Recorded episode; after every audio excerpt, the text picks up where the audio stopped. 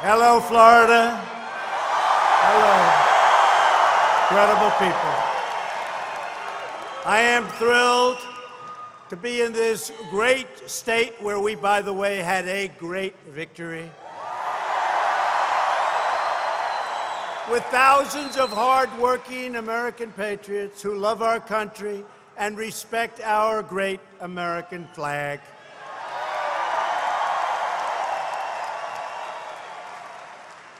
We're honored to be joined tonight by some tremendous people. Congressman Gus Bilirakis. Gus, where is Gus? Where is Gus? Where's Gus? Ted Yoho. And Matt Gaetz. Thank you. Great, fellas. Thank you. Thank you.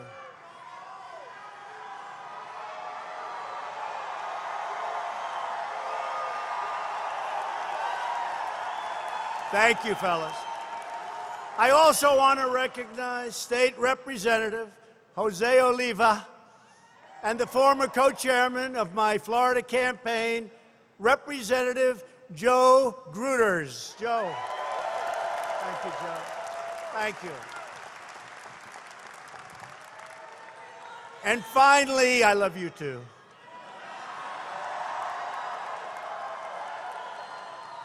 I'd like to introduce a true leader, a proud veteran, my great friend, a tough, brilliant cookie. True. He's tough, he's smart, and he loves Florida, and he loves our country. And he's going to be your next governor, Ron DeSantis.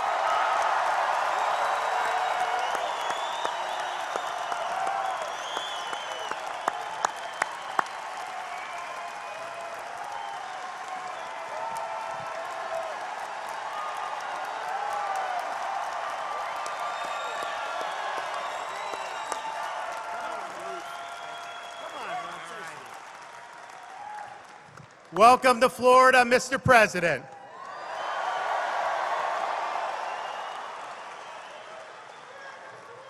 For someone who grew up just across the bay in Pinellas County, starting out working six bucks an hour, it's a true honor to be standing here endorsed by the President of the United States.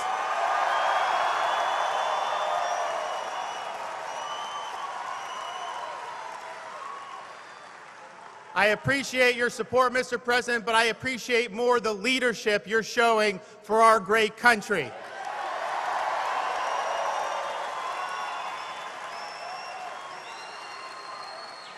We have the strongest economy we've had in years.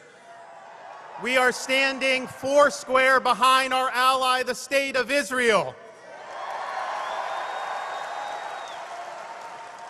We have strong constitutionalists being put on our courts, including the Supreme Court.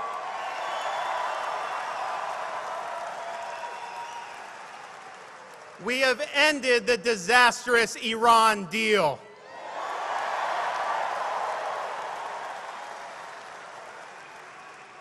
And under the president's leadership, we are standing against socialist dictatorships in Latin America like Cuba and Venezuela and Nicaragua.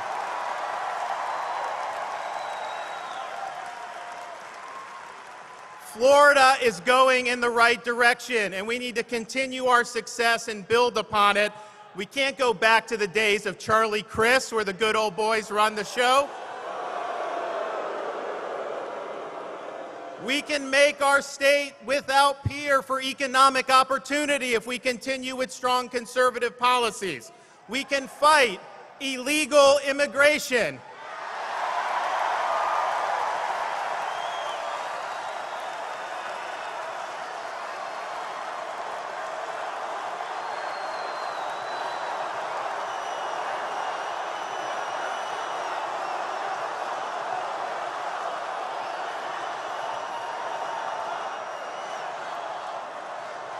All we got to do is enact E-Verify and stop sanctuary cities.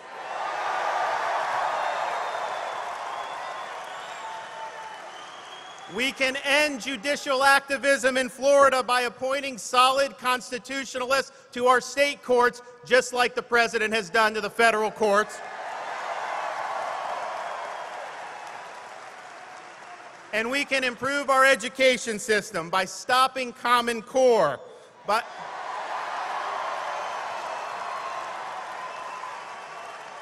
by giving every child, regardless of circumstance, the ability to attend a good school, and by getting the Constitution back in our classrooms in a very big way.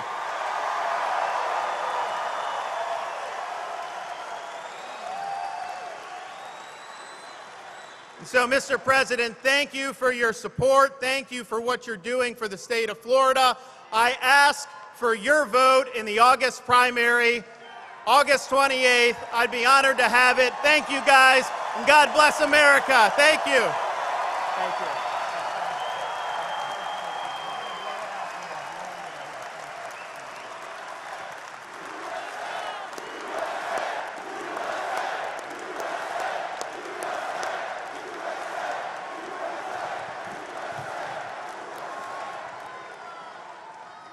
Thank you, Ron. And everybody needs to support Ron DeSantis in our August 28th primary. And in the November general election, don't forget, you have somebody, one of the group, is going to be running on open borders, anti ICE, anti law enforcement.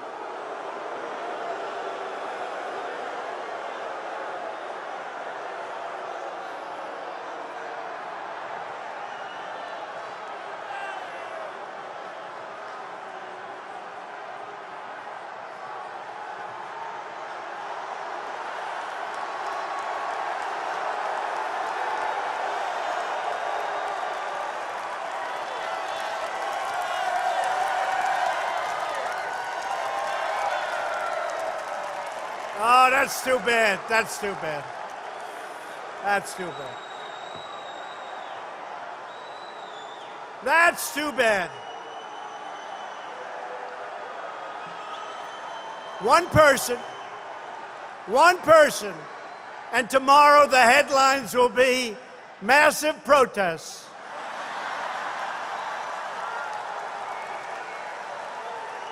Too bad.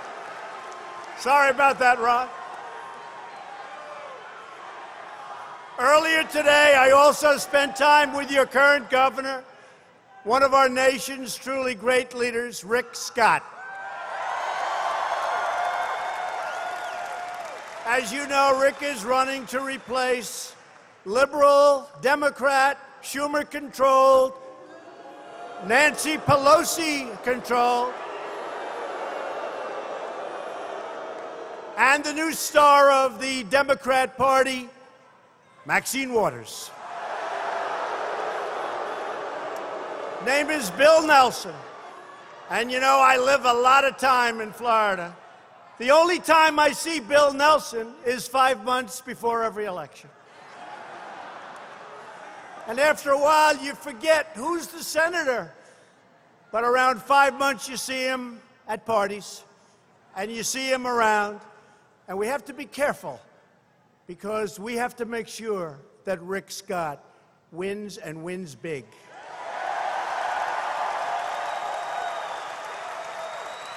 Bill Nelson voted for Obamacare, which has been a totally disastrous situation.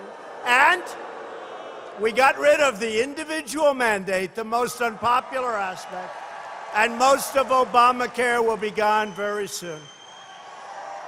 In fact, it was gone until one gentleman decided at 2 o'clock in the morning.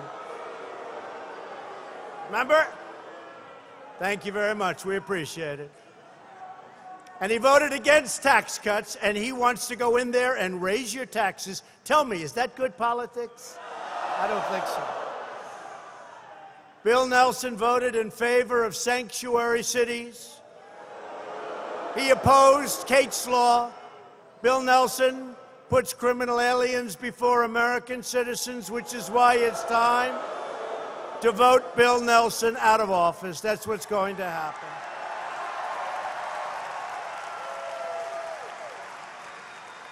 And we have two unbelievable people Ron DeSantis, Rick Scott, fighting for Florida. They always will. And fighting to make America great again. That's what they're doing. That's what they're doing.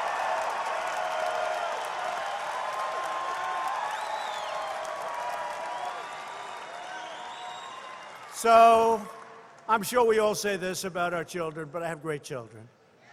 And a couple of them plus are here tonight.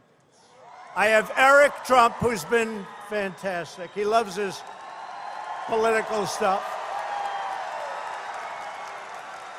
Eric's wife, Lara, who is so great. I think she single handedly won the state of North Carolina for Trump. Thank you, Lara. Didn't hurt in Pennsylvania either. Thank you very much. And we have somebody that nobody ever heard of, Ivanka. Ivanka.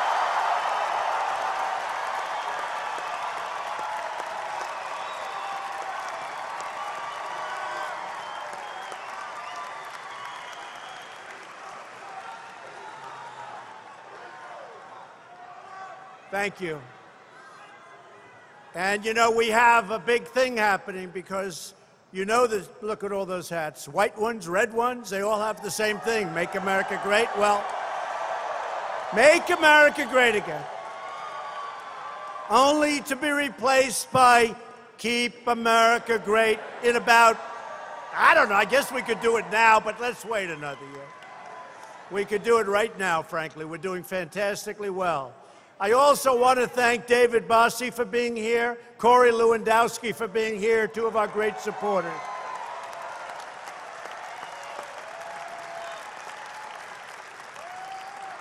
I'll tell you, they are two fighters. We like fighters, don't we? We started off, it was a small group. They said it couldn't be done. It was actually done quite easily. We won quite handily. We were never off center stage. You know what that means, right? The debates. We never left center stage. And I said, I always want odd numbers because I want to be in the center. I didn't want to be tied for the center. Does everybody understand? But we never, we never left center stage. And I'll tell you, Corey, David, Ivanka, Lara, Eric, Don Jr., all of them, they were fantastic.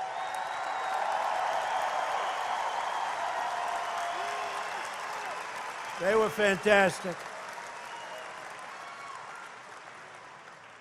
And I have to say, our First Lady is home watching. Look at all those cameras right there. She's home watching. And everybody loves Melania. They love Melania. Great. Doing a fantastic job. She's doing a fantastic job.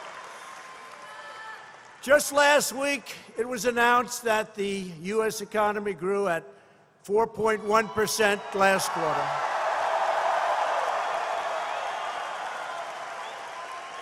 It was a number that everybody said was not reachable, and I would never want to say it during the campaign, even though I believed it. I believed it because they would not have given us the break. Fake news, fake news. They are fake.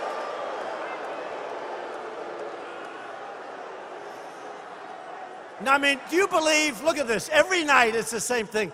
Wouldn't you think they get tired of these speeches? Wouldn't you think? And here's one thing I'll tell you.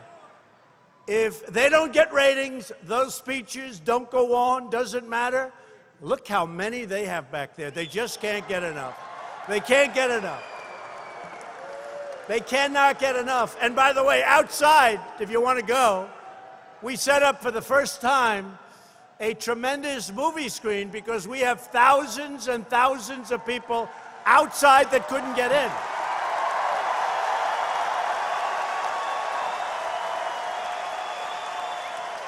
So we have a big screen and big loudspeakers, and I hope you're all happy out there. This is a great place to be. If you got to be outside, be outside in the great state of Florida, right? Right? So we're setting records like never before. Since the election, we have added 3.7 million new jobs. They would not have believed it. We're in the longest positive job growth streak in history. Think of that. Remember, I said, What do you have to lose?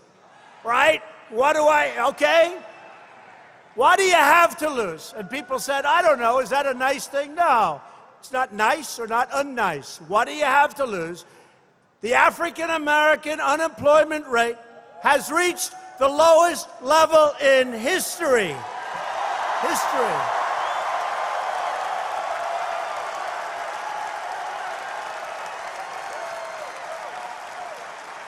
Thank you. You guys are great. Thank you. Blacks for Trump. They say blacks for Trump.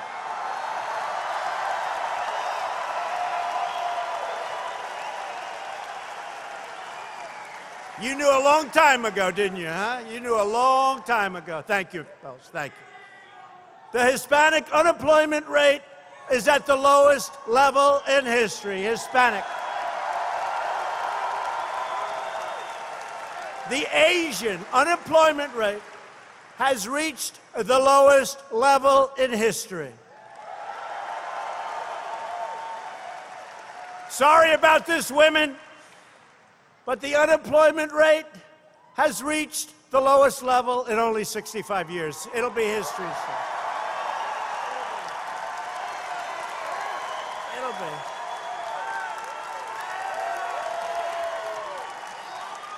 It'll be history soon. Give us about two more weeks.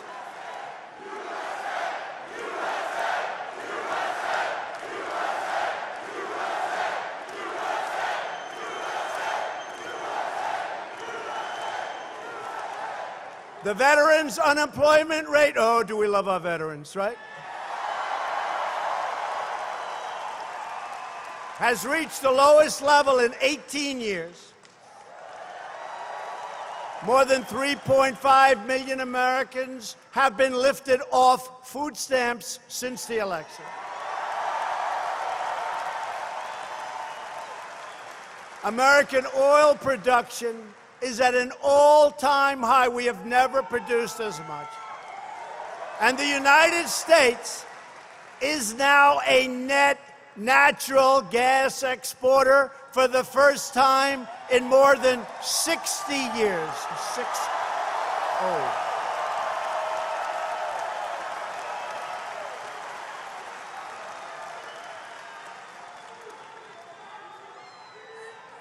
We will very shortly be the largest in the world in energy. The largest in the world. Think of that. And most importantly, America is being respected again. We're respected again.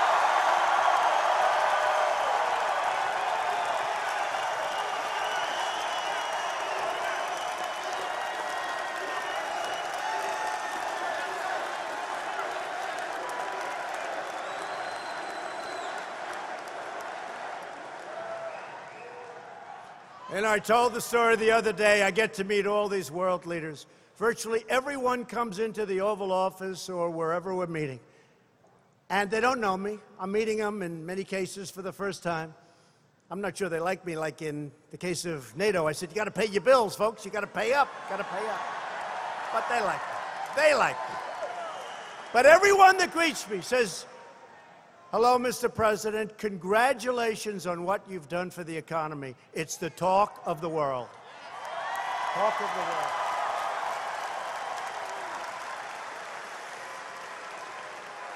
Now that we have the best economy in the history of our country, this is the time to straighten out the worst trade deals ever made by any country on earth.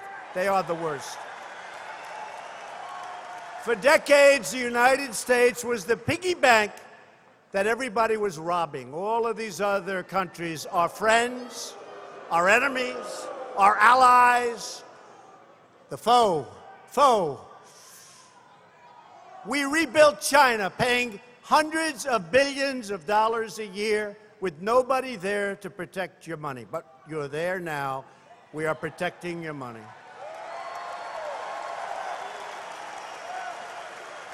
And I want to thank our farmers. Our farmers are true patriots. Because China and others have targeted, China had others, remember this, have targeted our farmers.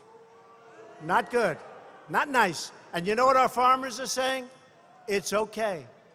We can take it. These are incredible people. We can take it. You know why? They target our farmers because they know it's one of our great strengths. It's us, it's not me, it's us all together. They know it's one of our great strengths. We won every farm state. You got to see that middle of that map. It wasn't even the middle. It was about everything but a little corners of each side. But you have to see that is all red.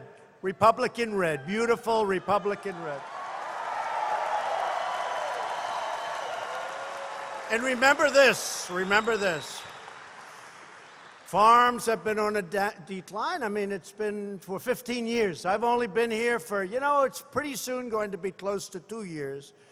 But if you look at soybeans, big crop, if you go back to election day and then move back five years, so five years before election day, soybeans dropped 50% in price. I wasn't even here. So now we're going to open up markets. We're going to do it the way it should be. And all of this stuff, you're going to make it back, and it's going to be made back faster than anybody would know. But we haven't been treated right. We're going to make it back nice and quickly. Nice and quickly. Now, after years of rebuilding foreign countries, it's time to finally rebuild our country, right? Wouldn't you say? Right?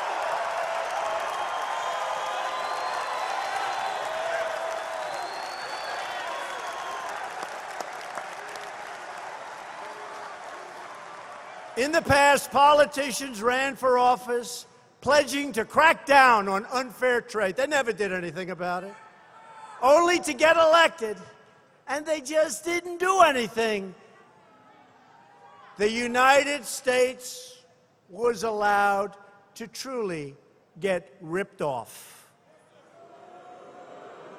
But we're not going to let that happen. I'm not like other politicians. You've seen what happens. I've kept my promises.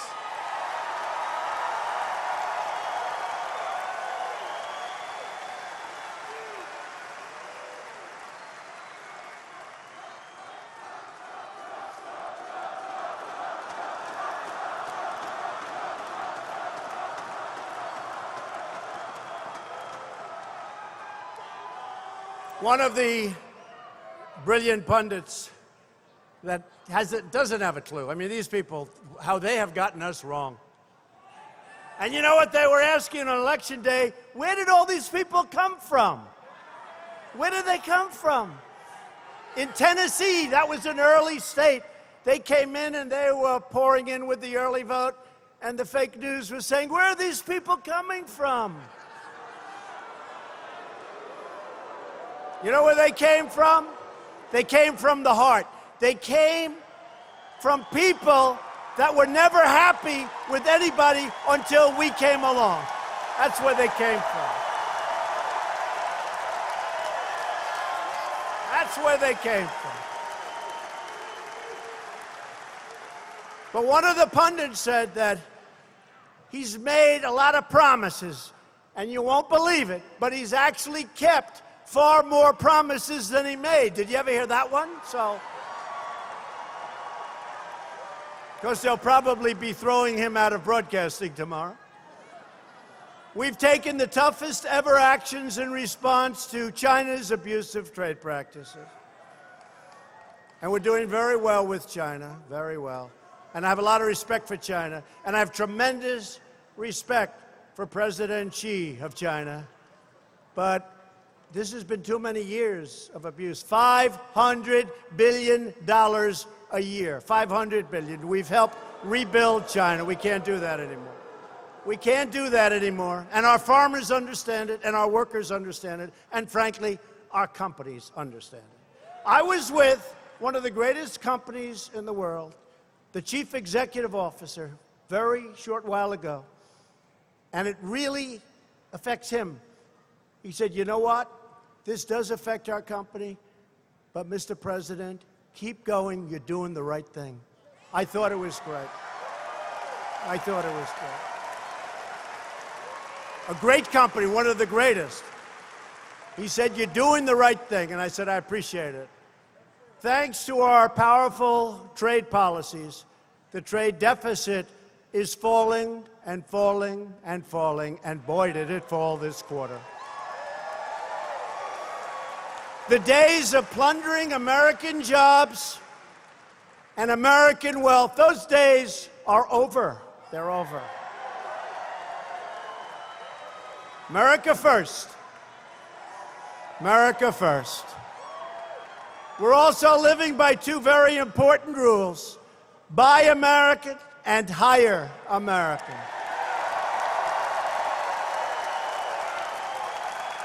Last week, I visited with hundreds of American steelworkers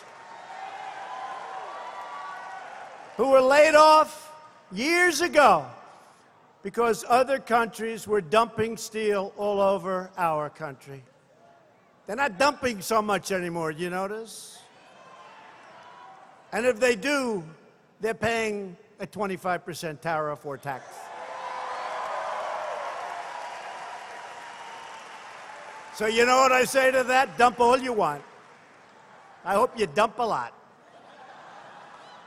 Now, thanks to our tariffs, our steel workers are back on the job. American steel mills are back open for business. We are starting to set new records, and nobody believed it could happen this quickly.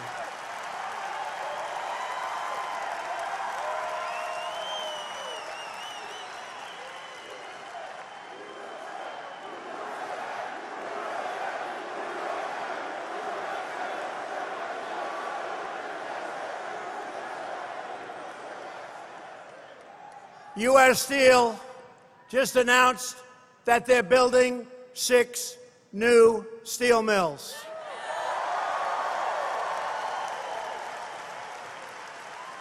And that number's soon going to be lifted, but I'm not allowed to say that, so I won't. And I'm very proud to report that Nucor is going to build a brand new $240 million steel mill. That's a big one right here in Florida. The head of Nucor is here. Thank you. Thank you. Head of Nucor.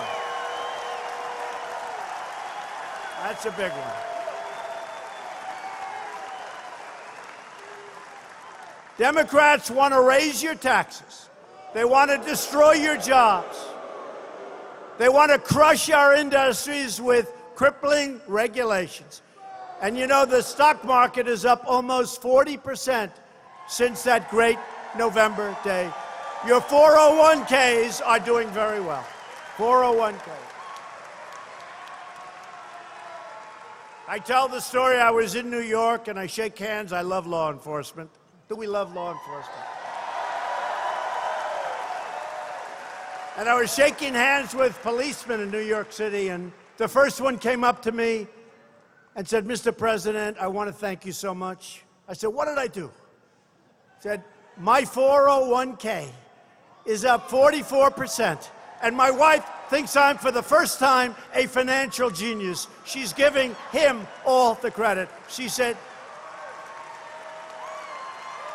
She said, Darling, I love you so much. And he said, Yes, I'm a great financial wizard. But he said, You're looking, you're just making me look so good. And all of you, who has 401ks here? I guarantee you one thing I have your vote. I guarantee it.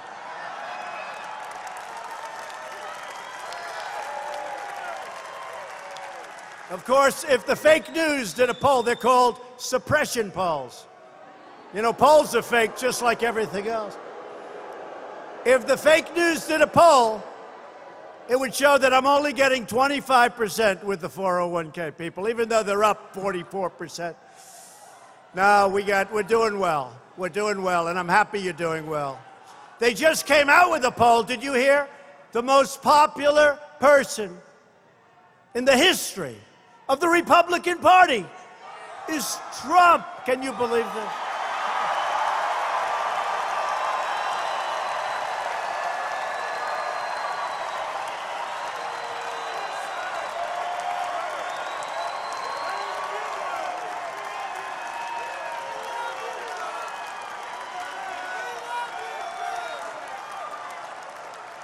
So I said, does that include Honest Abe Lincoln? You know, he was pretty good, right?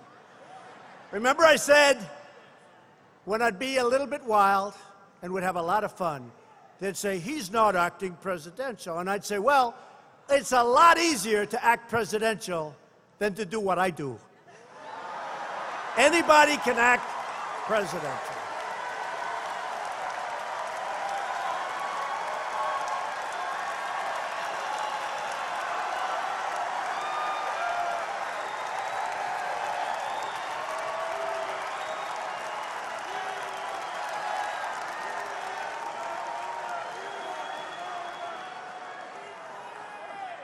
Ladies and gentlemen of the state of Florida, thank you very much for being here. You are tremendous people. And I will leave now because I am boring you to death. Thank you.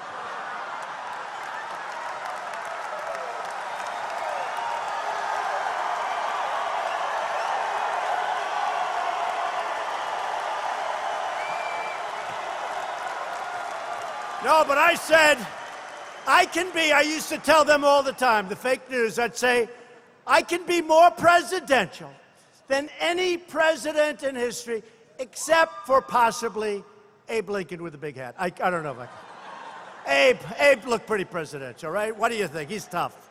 He's tough. I admit it, Abe Lincoln is tough. But we love Abe Lincoln.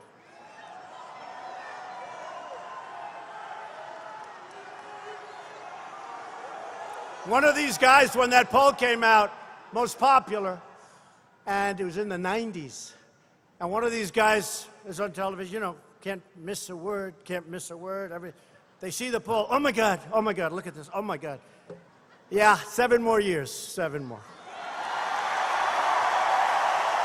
Seven more.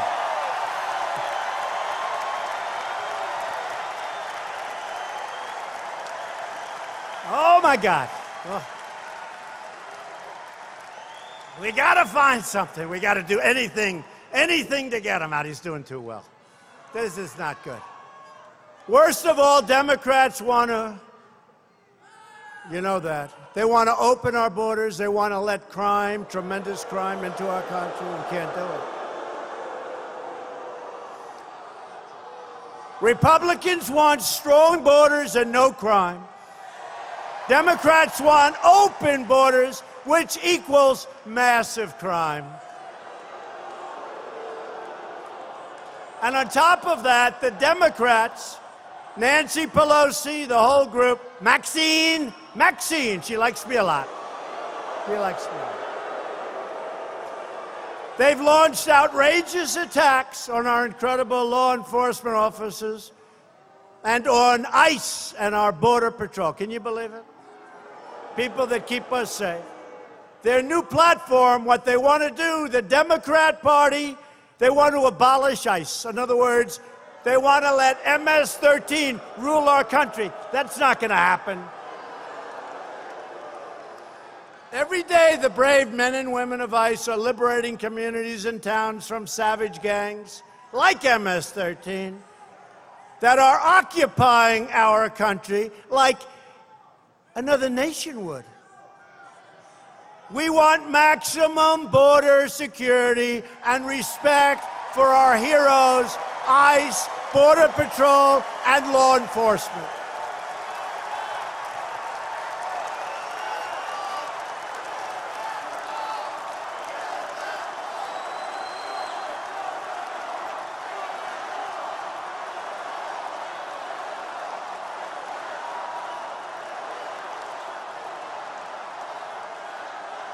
And we're going to have tremendous border security that will include the wall. That will include the wall.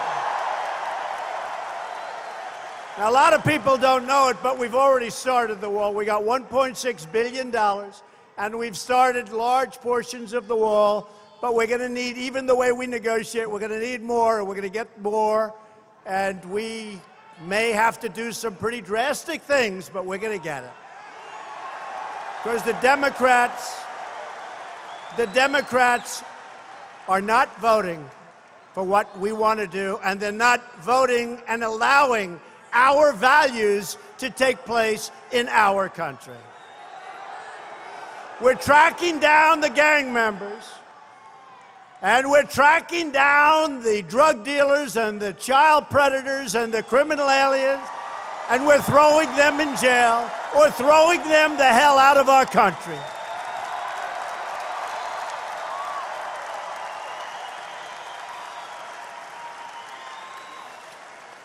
In some states, Democrats are even trying to give illegal immigrants the right to vote. They want to give them the right to vote. And what about all of those people that are waiting online for seven, eight, nine, ten years, trying to get into our country? They don't have the right to vote. We believe that only American citizens should vote in American elections.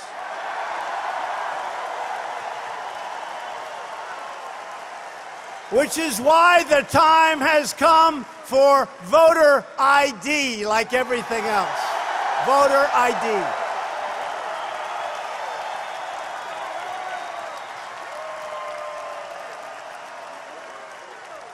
You know, if you go out and you want to buy groceries, you need a picture on a card. You need ID. You go out and you want to buy anything, you need ID and you need your picture. In this country, the only time you don't need it, in many cases, is when you want to vote for a president, when you want to vote for a senator, when you want to vote for a governor or a congressman. It's crazy. It's crazy. But we're turning it around. Remember, I said it's awfully early to be thinking this, but I always think it. Remember the attack on Merry Christmas? They're not attacking it anymore. Everyone's happy to say Merry Christmas, right? Merry Christmas. Merry Christmas. That was under siege. You'd have these big department stores that say Happy Holidays. They say, Where's the Merry Christmas? Now they're all putting up Merry Christmas again. And that's because only because of our campaign. And by the way, the evangelicals and Paula White, Pastor Paula White, the evangelicals have been so amazing to us. They came out and they voted 84% and double and triple the numbers that ever voted in an election before. We love the evangelical Christians. If you want safety, if you want borders, if you want to have a country, then you need to go out and vote Republican.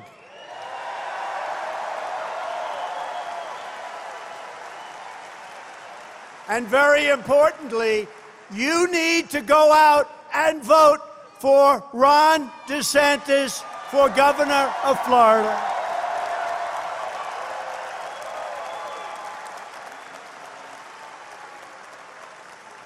The lobbyists and special interests fighting against my administration, many of them are globalists. They care what happens in other countries. I care what's happening in the USA.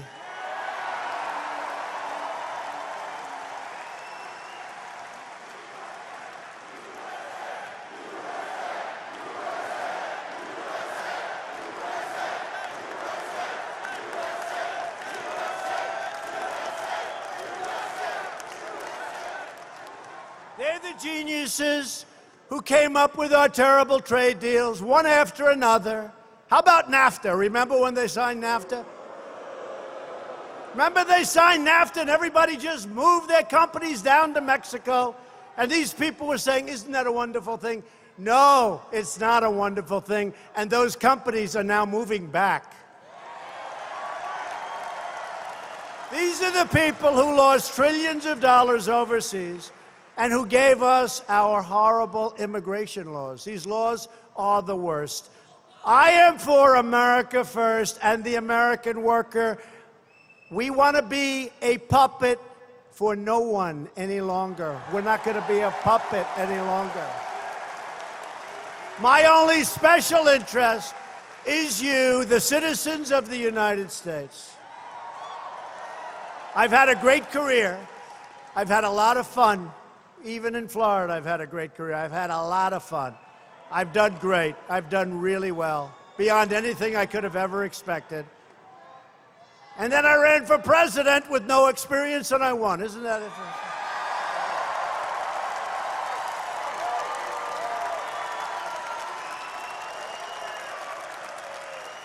But you actually won.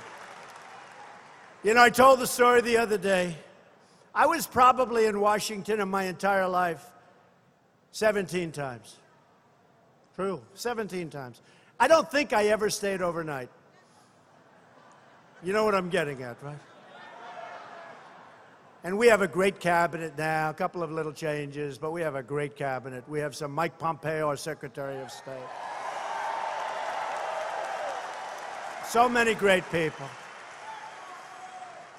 And we're really getting, we have just incredible people. But I made some choices that I wouldn't have made. But I'm riding down Pennsylvania Avenue. Again, I've only been here about 17 times. And probably seven of those times was to check out the hotel I'm building on Pennsylvania Avenue. And then I hop on the plane, I go back. So I've been there 17 times, never stayed there at night, I don't believe. And then I'm riding down in this beautiful car, picked up at the airport by Secret Service, holding the hand of our great First Lady.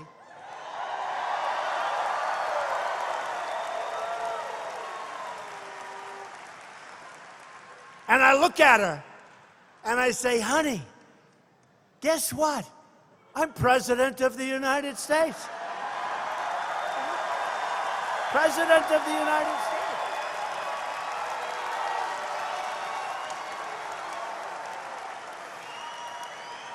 And I didn't know anybody in Washington, but now I know everybody in Washington. I know the good ones, I know the bad ones. I know the wonderful people, and I know the scum. And America now is winning again like they haven't won before. We passed the biggest tax cuts and reform in American history, biggest cuts in history. More than 100 utilities have slashed rates for consumers, including right here from Duke Energy and Tampa Electric. Your rates have gone down. Over $300 billion poured back into the United States in the first quarter, and we expect to be taking back because of our new tax cut and reform plan that passed. Bigger than anything ever in our country. We expect to be taking back from overseas over $4 trillion. That's a lot of money. Could never have come back before. And if our opponent had won and the Democrats had won, they would have put more regulations on. They would have raised your taxes. They would have opened your borders, gotten rid of law enforcement. They would not have helped your military. And you know what? Our country would be going to hell. And instead of going up, the market would be half of what it was if we're lucky. Because frankly, the tax cuts were incredible to what we've done. But maybe even more important are the cuts in these horrible regulations that didn't allow anybody to do anything. Job killing regulations. We've gotten rid of more regulations than any president in the history of the United States, and that's done in less than two years. I withdrew the United States from the unfair, one sided, very, very expensive, job killing Paris Climate Accord.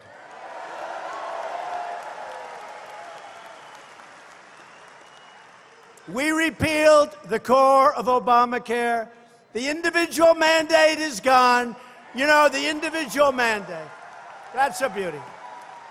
Only the past administration could have come up with this.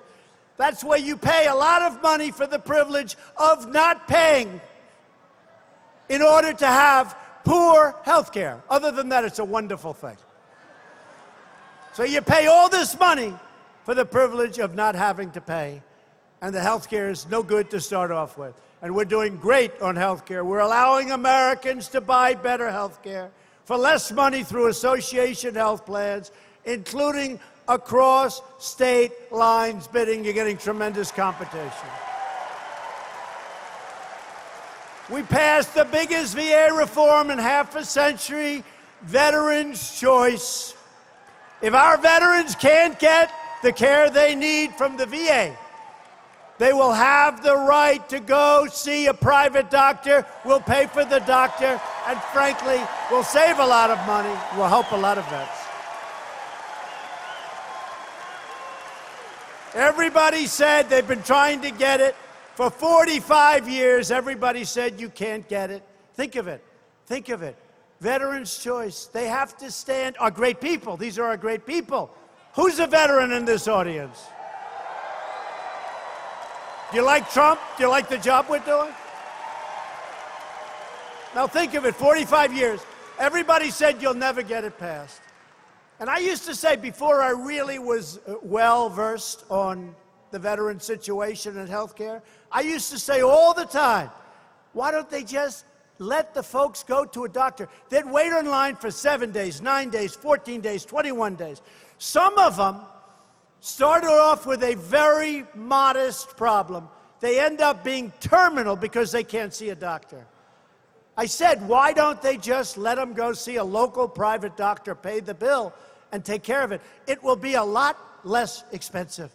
And it's turned out to be something that the veterans love. They love. And it's passed. It's passed. They've been trying to get it passed for 38 years. The other one is 45, and that's VA accountability. If somebody treated our veterans badly, if they stole, if they were, if they were, you know this, if they were sadistic, if they were really bad to our vets, all right, really, really bad, we couldn't do anything about it. They could steal, they could rob, they could be abusive. You couldn't say, you're fired. Now you can say, you're fired. Made a big difference. That was another one they said you'll never get it done. Between civil service and unions, we love them both, but between civil service and unions, they said, you'll never get it done, you'll never get it approved. And by the way, we had virtually no help, very little, from Democrats. Very little. Not because it's not right, but because they don't want to give Trump any victory. They'll do everything that's wrong. Look at Judge Kavanaugh. This is a great, great, highly respected man. And the good news is the Republicans, I believe, are close to 100%, which is what we need. But so far, the Democrats haven't given us any votes, and that's because they will do anything they can to not help the Trump agenda, even though they know it's wrong. And Brett Kavanaugh, highest education, best grades, best tests, best everything. They thought 15 years ago he was going to be a Supreme Court judge. Look at Justice Gorsuch. How good is he? How good is he?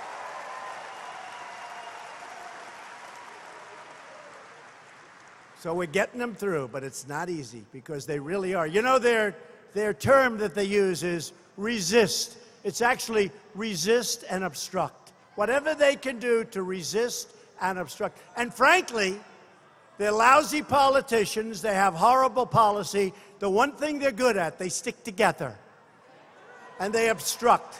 And it's unfortunate. You know we have almost 400 people trying to get into government, many of whom have left their jobs and the Democrats are holding them up with maximum delay. They're holding them up, not allowing these great people to serve their country. It's a disgrace. That's Chuck Schumer, and it's a disgrace. It's a disgrace. Ah, but we'll get that Supreme Court judge, and that's the big one. That's the big one. Really important for those who love our military, we have secured a record $700 billion for our military, with another $716 billion next year, all approved. And this is great news for the incredible patriots at MacDill Air Force Base, the proud home of the 6th Air Mobility Wing, U.S. Central Command and Special Operations Command. Come on, listen.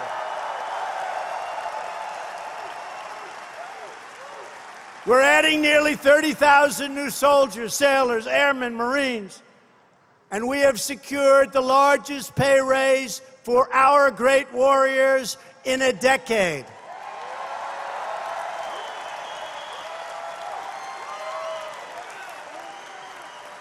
I've also directed the Pentagon to begin the process of creating the sixth branch of our military, the Space Force.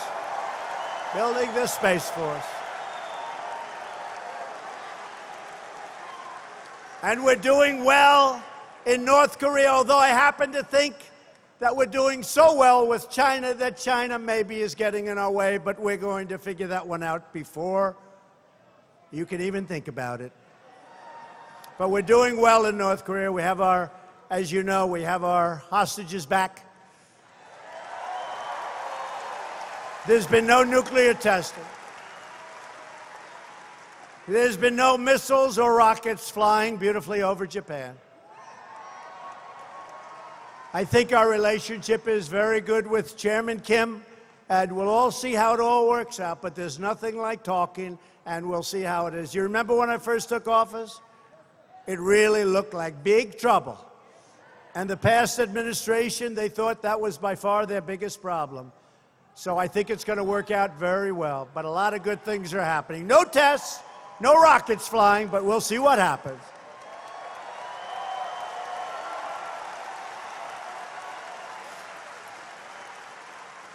And our Vice President, Mike Pence, is going to Hawaii to bring back the remains and to greet the families of our great heroes who gave their lives in Korea. Our fallen warriors are finally coming home to lay at rest in American soil.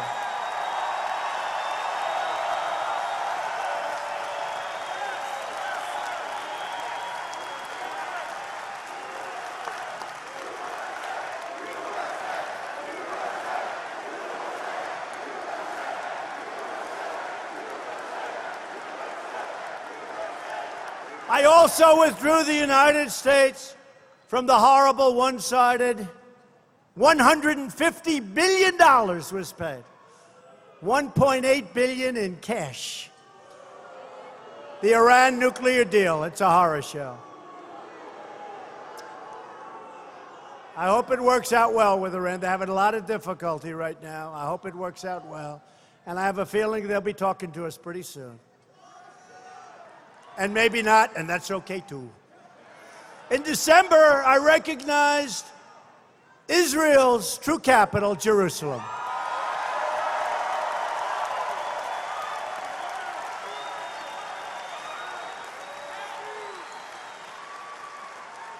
And in about five months, we opened already the American Embassy in Jerusalem. And people had that scheduled for anywhere from five to 10 years, and you all know the story. We took an existing building, we played around with it, we renovated it, we fixed it up. We used Jerusalem stone, one of the finest stones actually in the world, Jerusalem stone. So instead of spending 1 billion and the papers were right in front of me, sir, would you please prove this? What is it? This is for the embassy in Israel. American, sir. I said, How much? $1 billion, sir. 1 billion. I immediately called our great ambassador to Israel, David Friedman. Very successful man, great lawyer, one of the most successful lawyers in the country before he decided to do what he's doing. I said, David, they want us to pay a billion dollars for the embassy. I don't want to pay a billion dollars. I said, study it. Do you have any buildings that we own? We own so much, we don't even know what the hell we own. Find some building in a great location, call me back. Called me back two days later. He said, Mr. President, sir, we own the best site in Jerusalem. It's big, it's beautiful, and it's got a building on it. I can take that building and renovate it. I can do it for $140,000.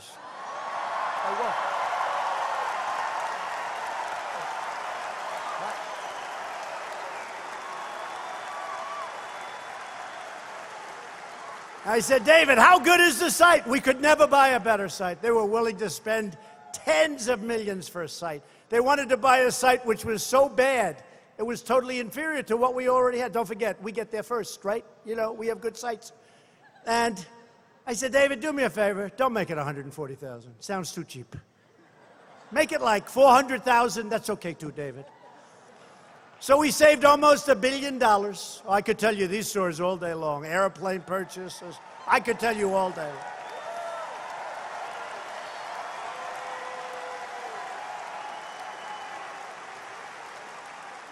And we started working, and for $400,000, we actually have a very beautiful American embassy in Jerusalem. Really beautiful. Now, that's one I guarantee no other president's doing. Can you imagine crooked Hillary doing that? Can you, honestly? Can you imagine?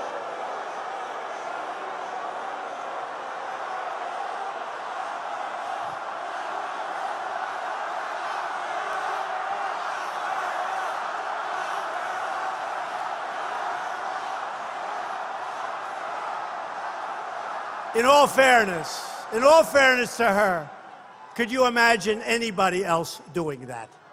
Nobody else. Nobody else is going to do that. And I could tell you stories about what we've saved with purchases of military equipment. General Mattis would be glad to tell you, but he can't believe it. And some of the generals have said they've never seen anything like it in the world. They've never seen. Because I want that $700 billion properly spent. If we can buy twice the number of aircraft or have a lot of money left over, that's what we want. Instead of apologizing for America, we're standing up for America. We're standing up for the heroes who protect America. And yes, we are proudly standing up for our great national anthem.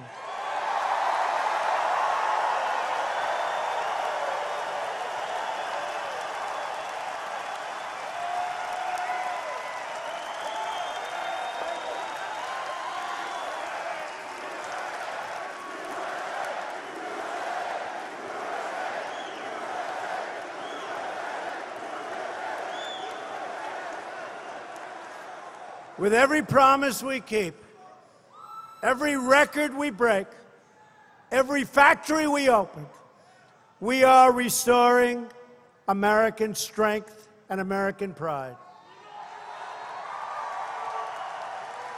But to continue this incredible momentum, this incredible movement, and that's what we have.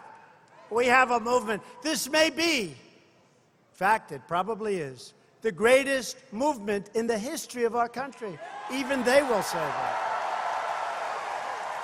Even they will say that. But to keep it going, we need to elect more Republicans. We need more votes. And we need to elect Ron DeSantis as your governor. Got to do it. And I'm telling you, I know him well. He's a great, great guy. He's going to be an incredible governor. I have no doubt. I have no doubt.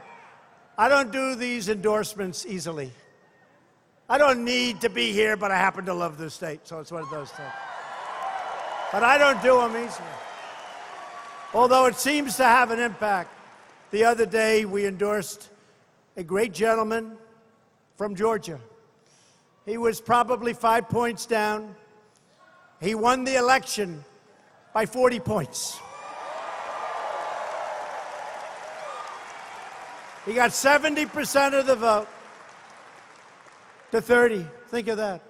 Great guy. And many others. I mean, we could go over one after another after another. They're actually starting to give us credit for this. I don't think there's ever been anything like it. That's why I had to be here to formally, you know, I've been endorsing Ron, I've been saying great things, but I wanted to be here to formally endorse Ron. You got to get out and vote.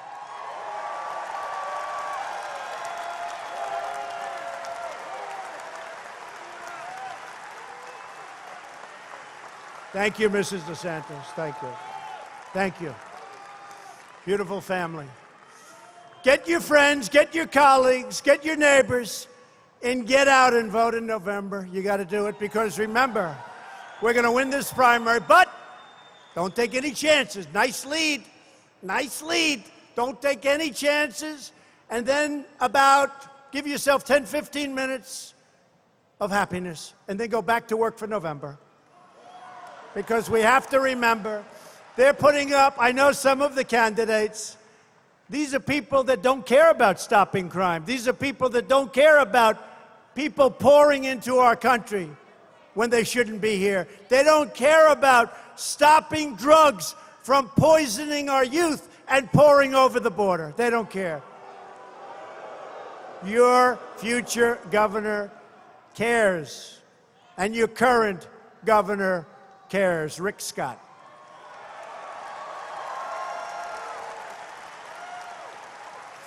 Loyal citizens like you, incredible people from the great state of Florida, help build this country.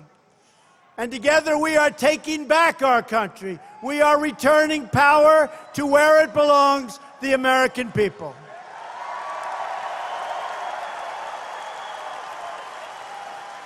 This state was settled by pioneers and visionaries who explored the marshes and raised up cities right on the sea. This state was built by red blooded American patriots who opened the first naval air station at Pensacola and launched the first brave American soaring into the heavens. We stand on the shoulders of generations of proud Americans who knew how to work, knew how to fight, and knew how to win. Win.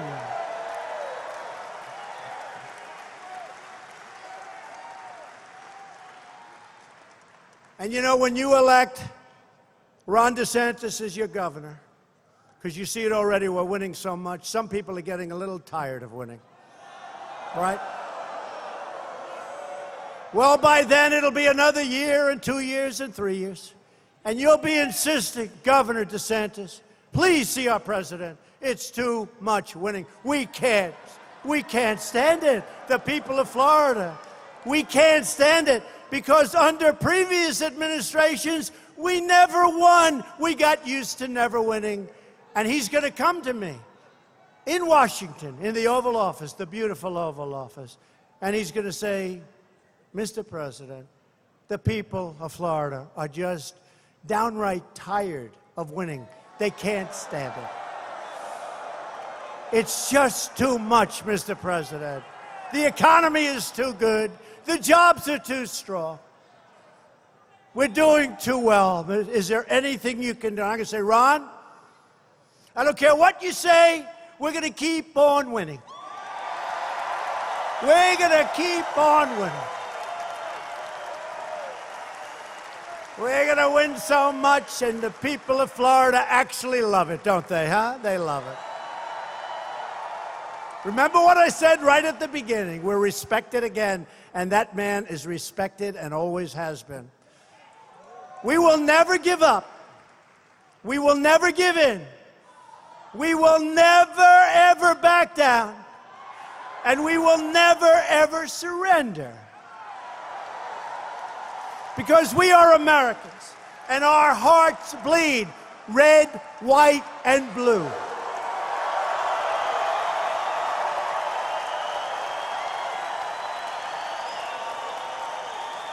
We are one people. We are one family. And we are one glorious nation under God. And together we will make America wealthy again. We will make America strong again. We will make America safe again. And we will make America great again. Thank you, Florida. Thank you.